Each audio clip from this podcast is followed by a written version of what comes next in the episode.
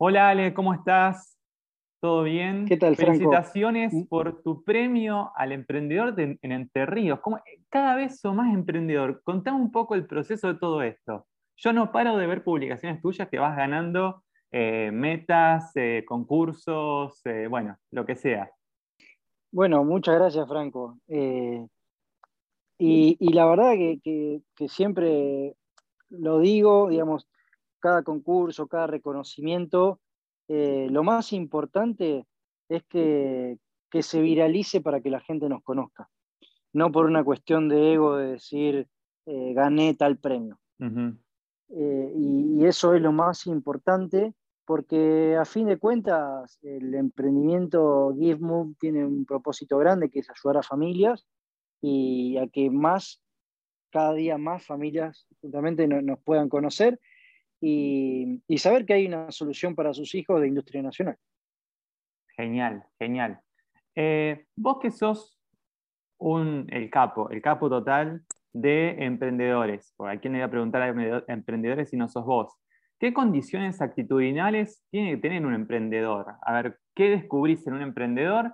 Sin, a ver, desmerecer quien no es emprendedor, pero digo, ¿qué, qué actitudes tiene un emprendedor? Generalmente vos cuando vas a una convención, vas a reuniones, ¿con quién te, con qué pares, qué, qué descubrís que tienen los, tus pares? Yo creo que mm, hay algo en común que es eh, iniciativa propia. Es decir, ir contra cualquier cosa sin importarte nada y jugártela. Eh, eso es lo que puede diferenciar y lo que me parece que más diferencia a cualquier emprendedor de otra persona, porque dice, yo quiero hacer tal cosa, tengo la idea, listo, lo hago. Con los recursos que tengo, no importa. Eh, porque muchas veces eh, te encontrás con personas que te dicen, a mí también se me ocurrió. Bueno, a ver, ¿y dónde está, dónde está Claro. lo- lo materializado lo que, lo que se te ocurrió en la cabeza?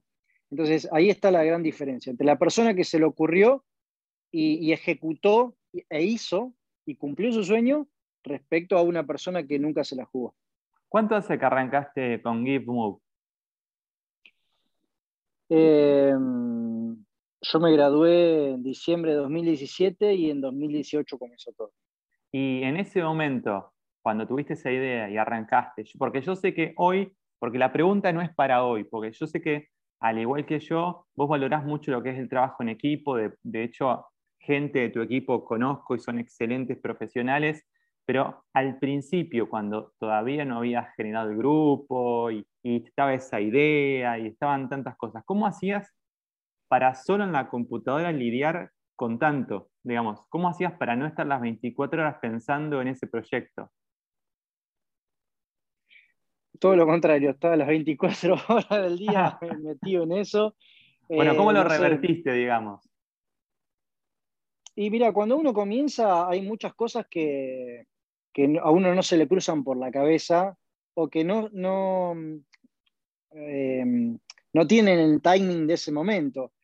Por decirte, yo cuando comencé me la pasaba, no sé, hasta las 3, 4 de la mañana desarrollando el primer equipo y, y qué sé yo, no pensaba en la publicación que tengo que hacer semana a semana en Instagram, Claro. por pues decirte. ¿no? No, no solo que, Eh, que por ahí sí, se te, sí te acordás, pero, pero son las 3 de la mañana. Claro, y en, en ese momento estaba más enfocado en tener el MVP, digamos, el mínimo producto viable determinado, y, y mostrarlo físicamente, ¿no? Entonces, eh, estaba enfocado a esa tarea. Ahora, una vez que el primer eh, prototipo pudo estar desarrollado, empezamos a probarlo en familias, en centros de rehabilitación, eh, y que más pibes pudieron ver el, el- el potencial de, de este desarrollo y sumarse, bueno, ahí empezó a, a tomar un poco más de forma, a delegar tareas, responsabilidades y, y a ampliar un poco más el panorama, donde ahí sí requiere de, de la persona que lidera el equipo de sentarse y planificar.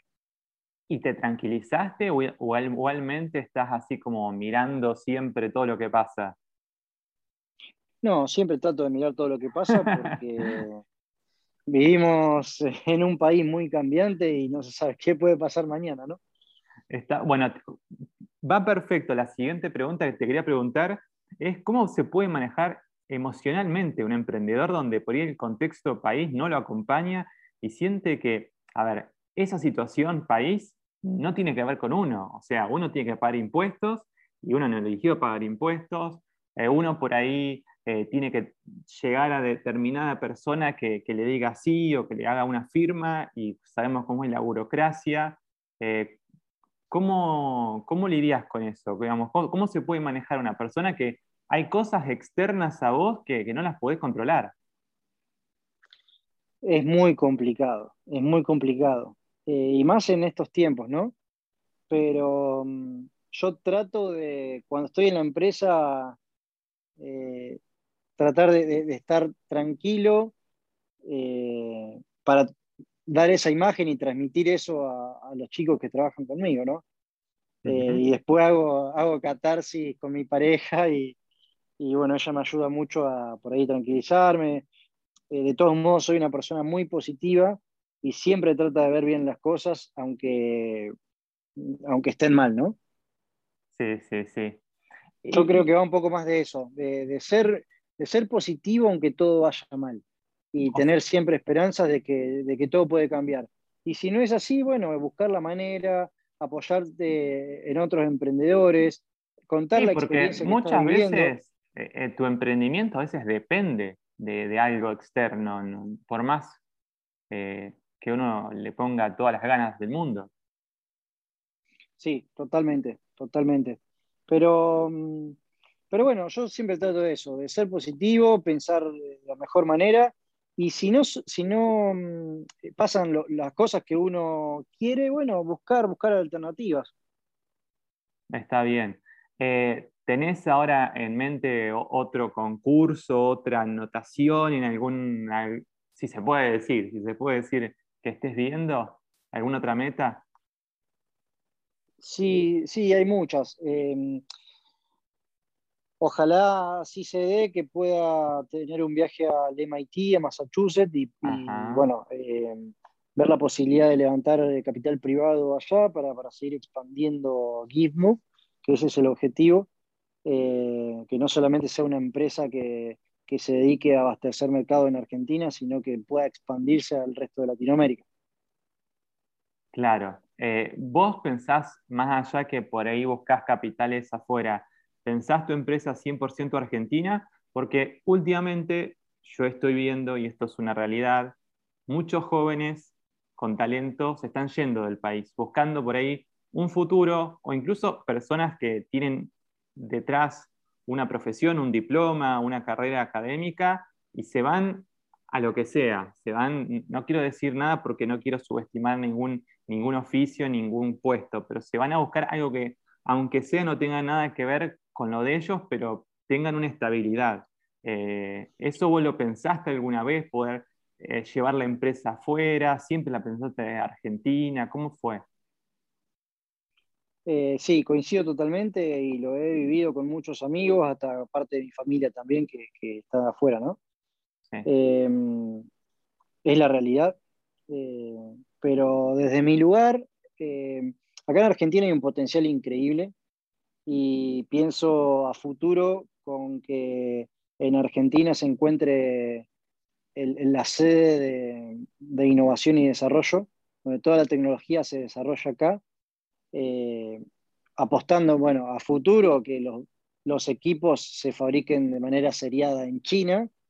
Y, y bueno, pero, pero el know-how es muy fuerte el que tenemos acá y poder generar puestos puestos de trabajo donde todos esos profesionales formados puedan tener la posibilidad de, de trabajar y desarrollarse acá, yo creo que, eso es lo que falta y, bueno, es lo que tenemos que empezar a generar.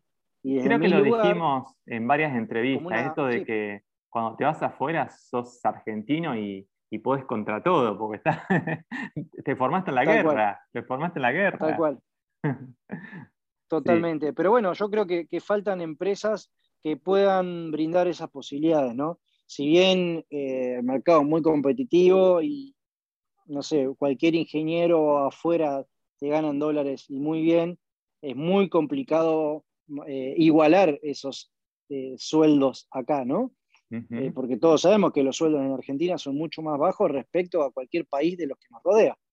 Pero, pero bueno, eso hay que apuntar a ser una empresa que no solo eh, apunte al mercado local, sino que, apunte a, mercado de exportación. Y eso es lo que va a permitir que, pueda una empresa igualar sueldos a, mercados internacionales. El otro día escuchaba a, una persona, un empresario, que eh, vive en Argentina, pero tuvo la, suerte de nacer en Estados Unidos, o sea, eh, es argentino total, es porteño total, pero bueno, su, DNI dice que nació en Estados Unidos y él, gracias a eso, dice, yo por internet en 15 minutos eh, abrí una sociedad anónima con 500 dólares y nadie me pidió nada y ya está. Y una sociedad anónima.